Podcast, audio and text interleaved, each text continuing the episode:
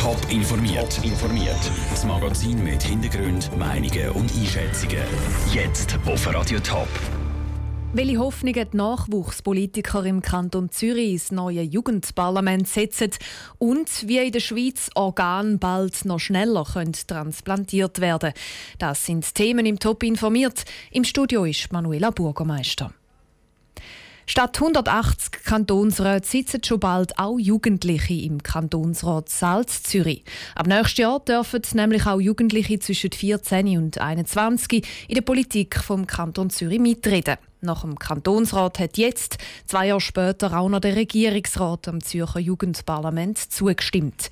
Was sich die Nachwuchspolitiker vom Jugendparlament erhoffen, im Beitrag von Andrea Nützli.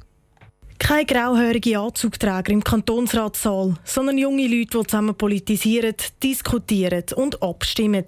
So steht es auf jeden Fall beim Jugendparlament St. Gallen auf der Homepage.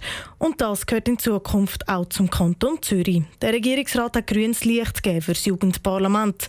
Das ist eine grosse Chance, sagt einer der Präsidenten des Zürcher Jugendparlaments, Dominik Teubert. Ich erhoffe mir, dass die Zürcher Jugend in der Politik mehr gehört wird. Dass wir jetzt wirklich mit einem politisches Sprachrohr bekommen, dass wir die Themen reinbringen können, die unsere Generation besonders betrifft. Beispielsweise sind das Themen wie Drogenpolitik, die die Jugendlichen viel beschäftigt, aber natürlich auch alles, was mit Bildung zu tun hat, aber auch einfach Nachhaltigkeit für die nächsten Generationen, wie die Zukunft aussieht. Das Jugendparlament kann Petitionen ausschaffen, die dann im Kantonsrat besprochen werden Schlussendlich könnte es wegen einer Idee vom Jugendparlament sogar eine Volksabstimmung geben.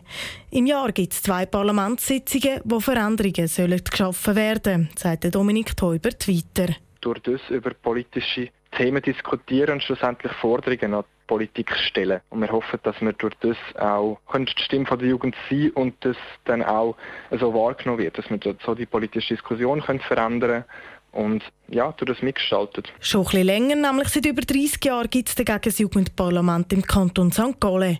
Der Präsident Joel Baumgartner erinnert sich noch genau an seinen Anfang und hat darum wichtige Tipps für das neue Zürcher Jugendparlament. Man muss schauen, dass die Mischung zwischen eher jüngeren Jugendlichen, sprich sage jetzt mal 14, 15, 16-Jährigen und den älteren Jugendlichen, sage jetzt ab 19, 20 aufwärts, die Mischung muss stimmen. Und vor allem, das muss Parteilose dabei haben, aber es muss auch Parteileute dabei haben und das muss querbeet durchgemischt sein. Das Zürcher Jugendparlament kann sich freuen, sagt Joel Baumgartner weiter.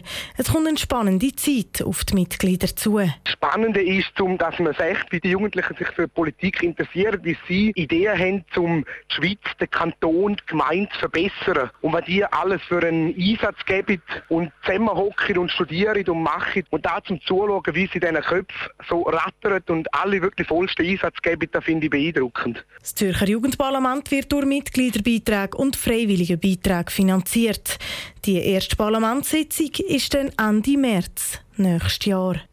Der Beitrag von Andrea Nützli. Morgen am Jugendpolittag gibt die Zürcher Regierungsrätin Jacqueline Fier offiziell den Beschluss vom Regierungsrat an die Verantwortlichen vom neuen Zürcher Jugendparlament. Schweizer Ärzte können Organe nach einem Herzstillstand bald schon schneller transplantieren. Bis jetzt gilt nach einem Herzstillstand 10 Minuten lang eine sogenannte No-Touch-Zeit. So lange darf der Patient nicht berührt oder reanimiert werden. Erst dann wird der Tod definitiv festgestellt. Jetzt wird die No-Touch-Zeit halbiert und die Kritiker schlagen Alarm. Sie befürchten, dass es so bei Patienten, die noch leben, Organe entnommen werden. Matthias Strasser. Es ist eine ganz grundlegende, fast schon philosophische Frage, die sich die Schweizerische Akademie der Medizinischen Wissenschaften, die SAMW, damit hat auseinandergesetzt der Jörg Steiger vom Vorstand sagt. Äh, wie sicher ist man mit einer Diagnostik? Wie sicher kann man sein, dass jemand wirklich gestorben ist? Das ist die zentrale Frage letztendlich. Erst dann, das ist für alle Beteiligten klar, sollen Organ transplantiert werden.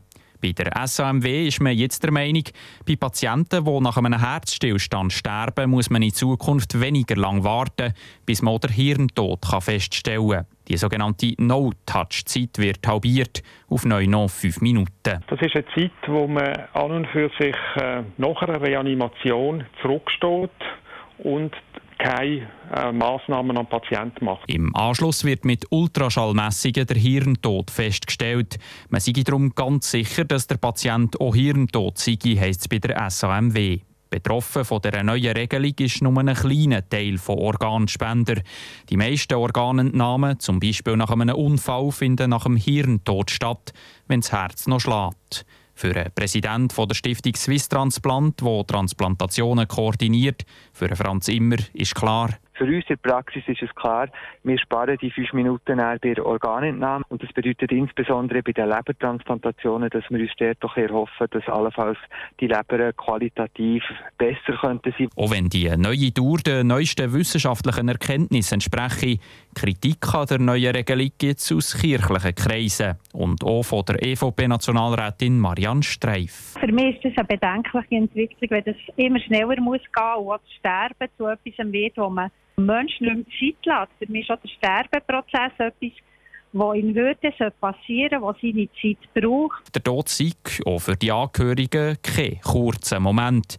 Entsprechend brauche es vor der Organentnahme auch bisschen mehr Zeit für eine Verstorbene und für seine Angehörigen. Der Matthias Strasser hat berichtet. Eine No-Touch-Zeit von fünf Minuten ist in vielen Ländern normal, zum Beispiel in Frankreich, in Spanien oder in Belgien. Am wenigsten lang wird in Australien gewartet, nämlich nur zwei Minuten. Und die längste Zeit hat Italien. Dort wird der Tod nach 20 Minuten festgestellt. Top informiert, auch als Podcast. Mehr Informationen gibt es auf toponline.ch.